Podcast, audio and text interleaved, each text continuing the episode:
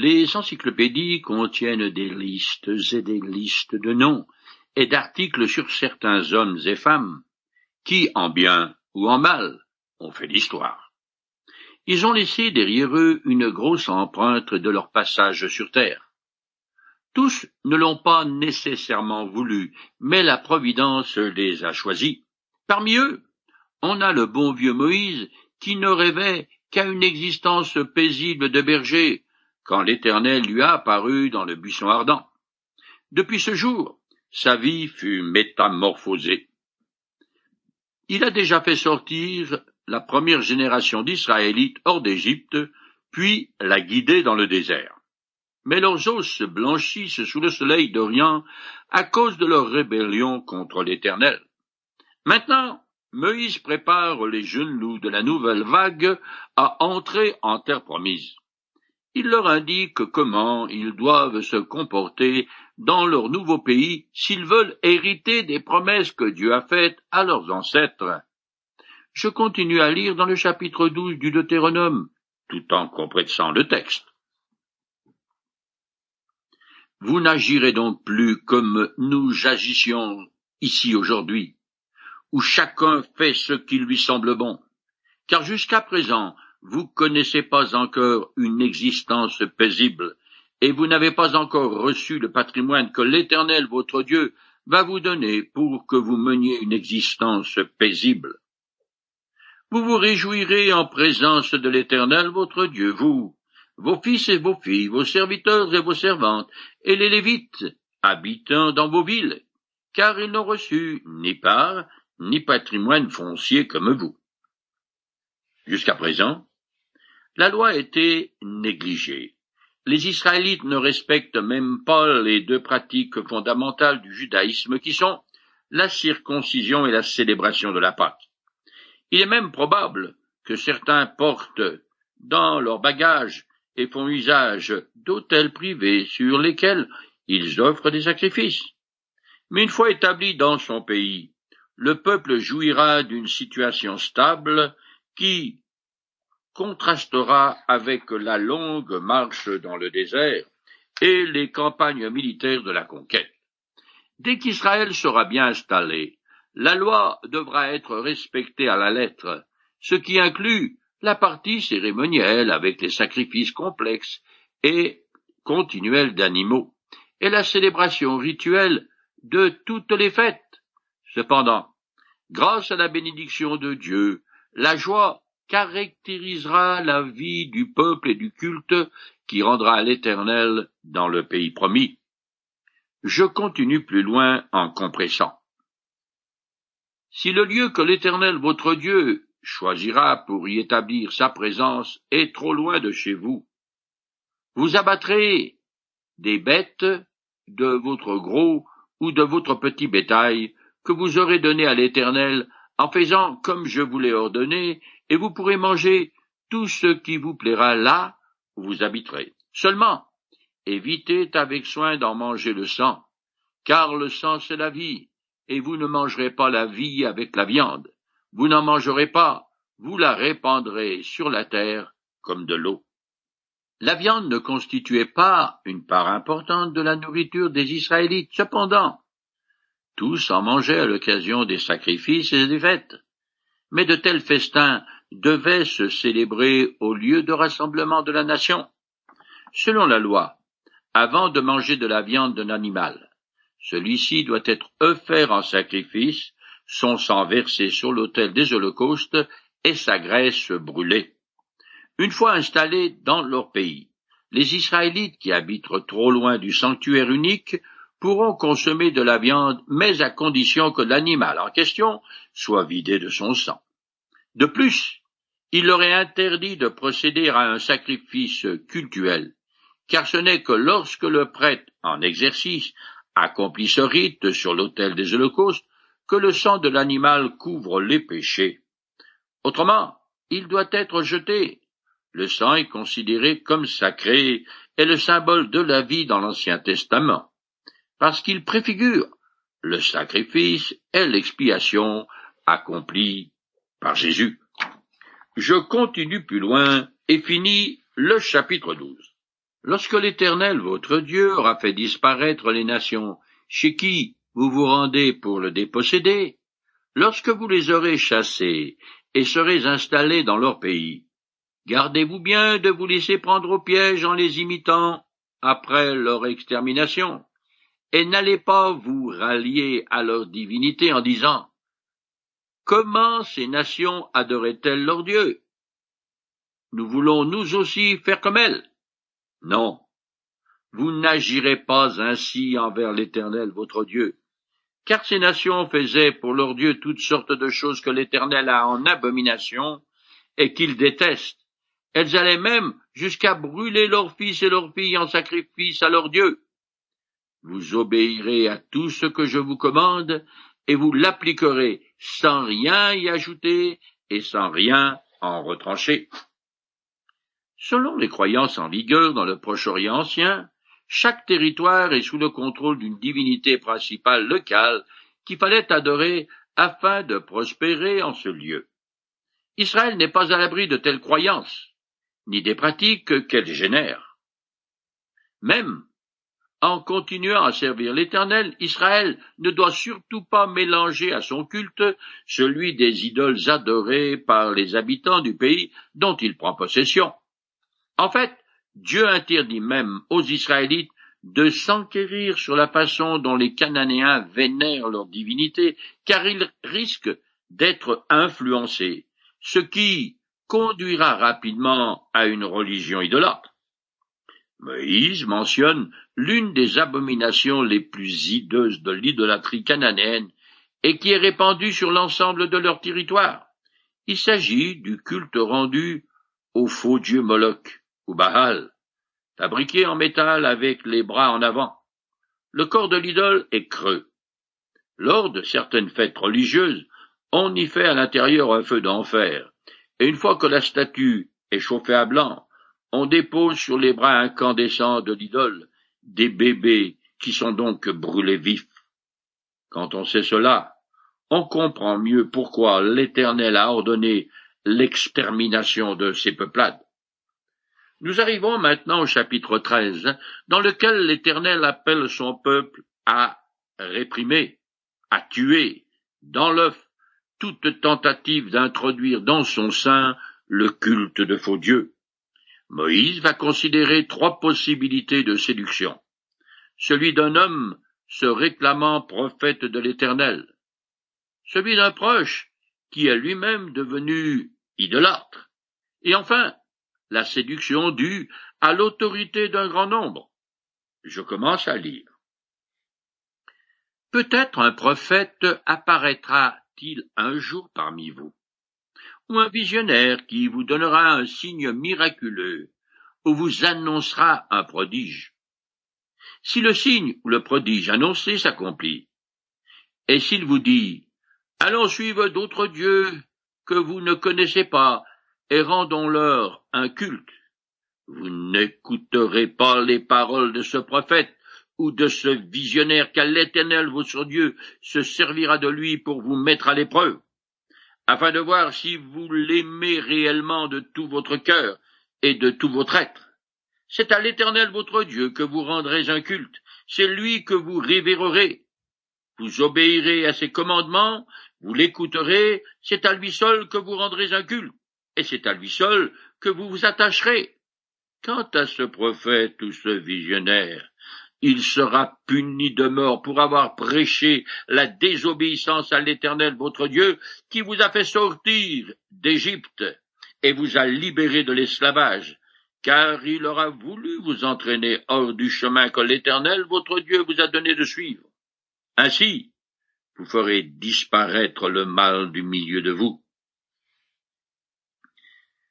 L'accomplissement d'un miracle par un prophète se réclamant de l'Éternel pouvait servir à authentifier l'origine divine de sa vocation et de son message. Ce fut le cas pour Élie, Élisée, Moïse et Jésus. Cependant, l'accomplissement d'une prédiction ne prouve pas nécessairement sa validité. Un signe ou un prodige peut s'accomplir sans qu'il soit la preuve incontestable que le prophète est envoyé par l'Éternel.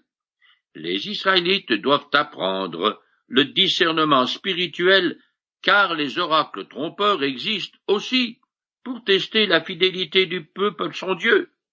C'est donc le contenu du message qui constitue le critère principal de jugement et il doit être en harmonie avec l'enseignement de la loi.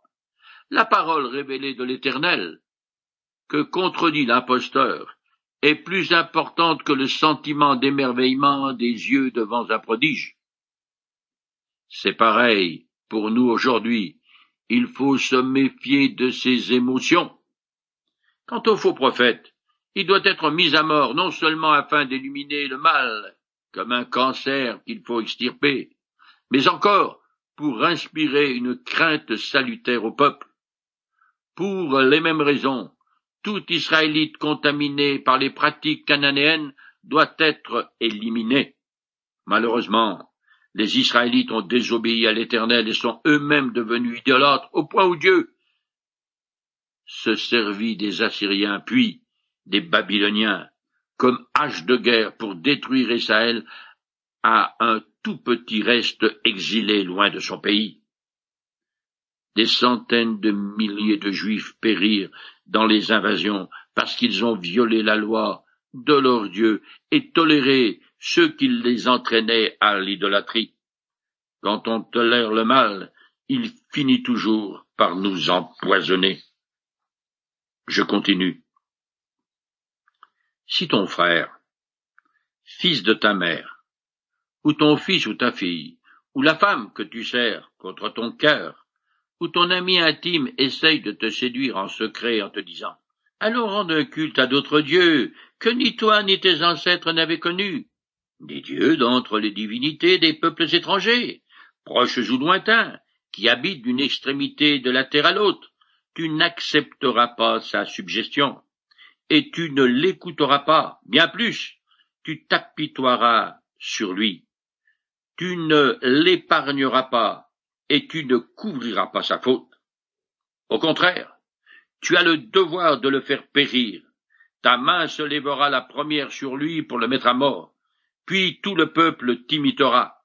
C'est à coups de pierre que tu le feras mourir, parce qu'il a cherché à te détourner de l'Éternel ton Dieu qui t'a fait sortir d'Égypte, où tu étais esclave. Tout Israël l'apprendra et sera saisi de crainte et l'on ne recommencera pas à commettre un tel méfait au milieu de vous. L'intimité des relations familiales est rappelée en termes très expressifs pour montrer à quel point toutes les attaches personnelles, aussi plaisantes soient-elles, doivent être refoulées sans tarder en cas d'idolâtrie, et le châtiment doit être administré publiquement pour dissuader ceux qui voudraient jouer au faux prophète. Ces ordonnances font penser à certaines paroles de Jésus que je cite. Si quelqu'un vient à moi et n'est pas prêt à renoncer à son père, à sa mère, à sa femme, ses enfants, ses frères, ses sœurs, et même à son propre moi, il ne peut être mon disciple. De nos jours, les systèmes judiciaires des pays occidentaux sont très laxistes compréhensifs sentimentaux envers les criminels. Aux États-Unis, un fameux violeur de petites filles a été relâché par un jury afin de suivre un programme de castration chimique dans l'hôpital le plus prestigieux du pays. Suite à cette première médicale, il ne fit l'objet d'aucun suivi judiciaire. Au contraire, selon le droit américain, Nul dans son quartier ne devait connaître son passé. En conséquence, il a encore violé plusieurs dizaines de fois partout où il déménageait. Cela semble incroyable, mais c'est vrai. Son histoire apparut en 2002 dans une édition du magazine féminin Good Housekeeping. Et je ne parlerai pas des innombrables tueurs qui sont relâchés dans la nature pour une raison ou pour une autre, par des juges véreux. Remarquez que ces aberrations sont compréhensibles, puisque nous vivons encore sous le règne du prince des ténèbres, c'est toujours Satan qui mène le bal. La méthode divine est très différente de l'humanisme sentimental qui excuse la criminalité. L'Éternel ordonne à Israël de supprimer le mal afin de protéger les innocents. Par la lapidation, chaque membre du peuple se désolidarise du coupable et exprime son accord avec le châtiment. L'éradication du mal est le respect de la loi. Ce sont les témoins accusateurs qui jettent la première pierre. Je continue et finis le chapitre 13.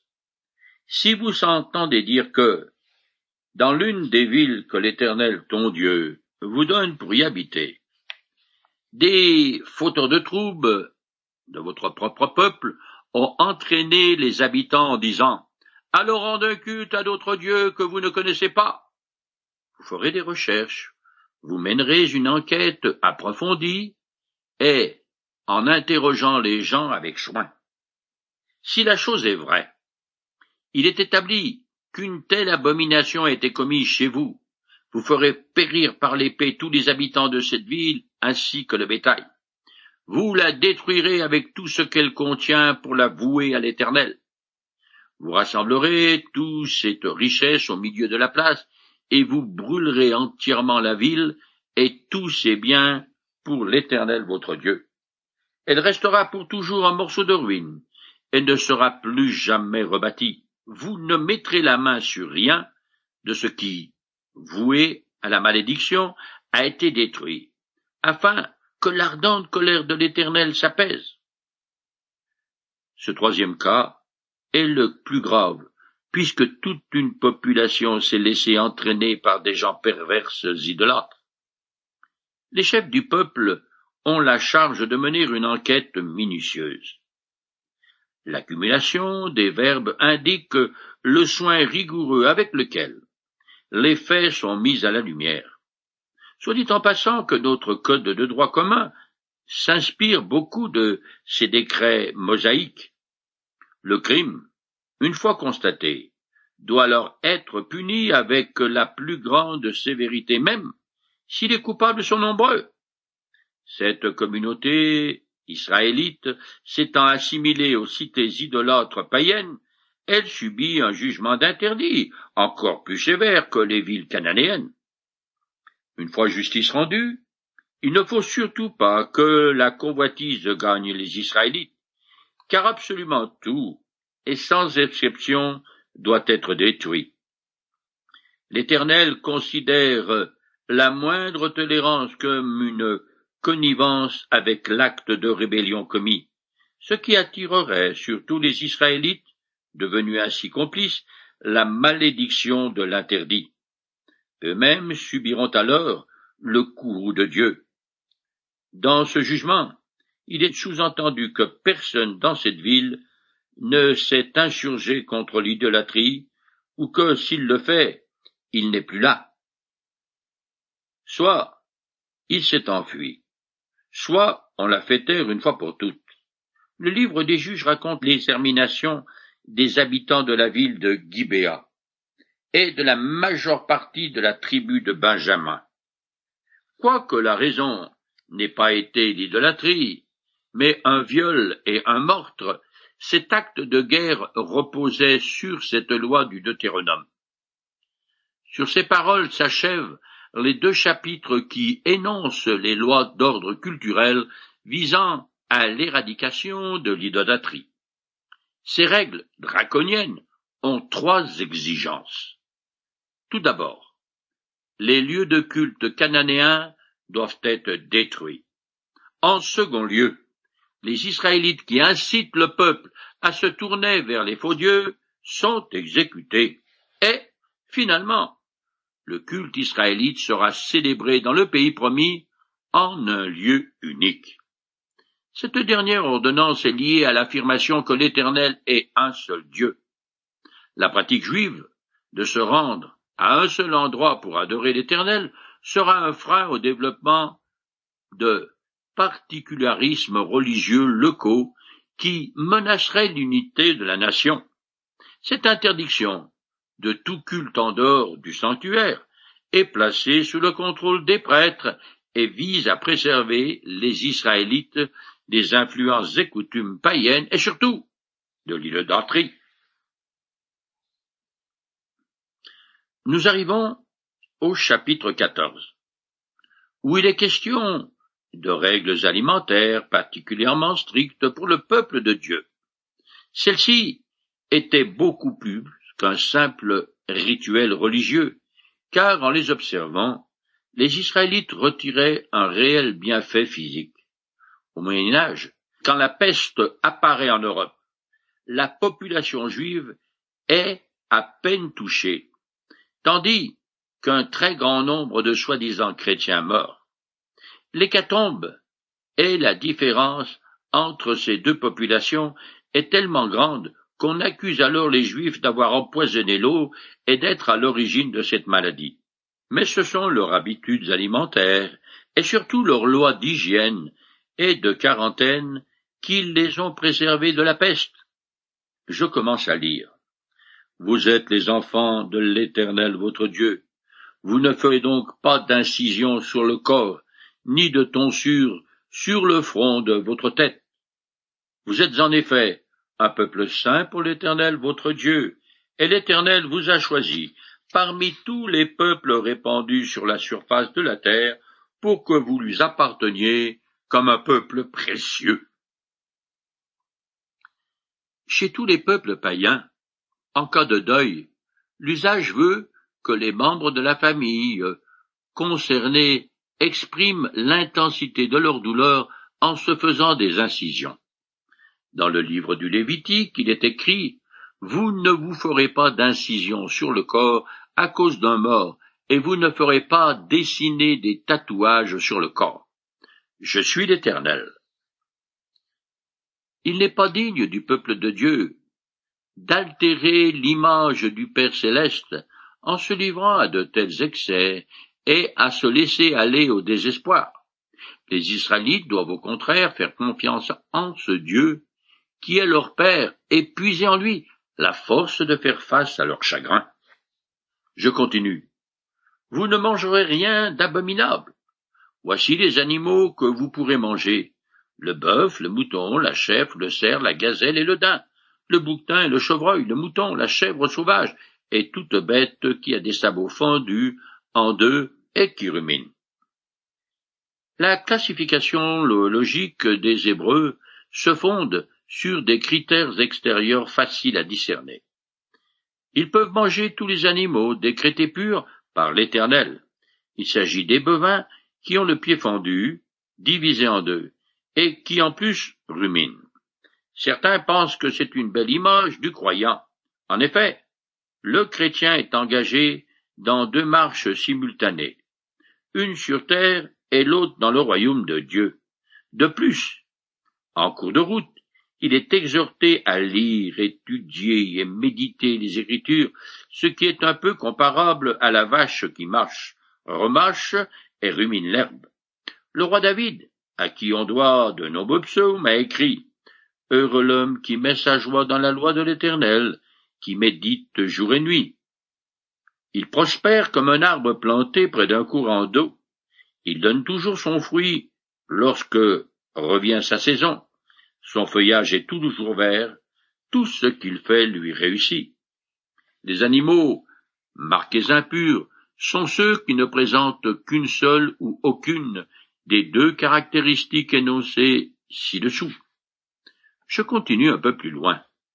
Parmi les animaux aquatiques, vous pourrez manger tous ceux qui ont des nageoires et des écailles, mais vous ne mangerez pas ceux qui n'ont pas de nageoires et d'écailles vous les considérerez comme impurs, vous pourrez manger tous les oiseaux purs. Comme les animaux terrestres, certains poissons et oiseaux étaient déclarés rituellement purs et d'autres impurs. Implicitement, il est interdit de manger des crustacés, sans doute parce qu'ils se nourrissent de détritus et de matières putréfiées. Pareil pour les oiseaux charognards.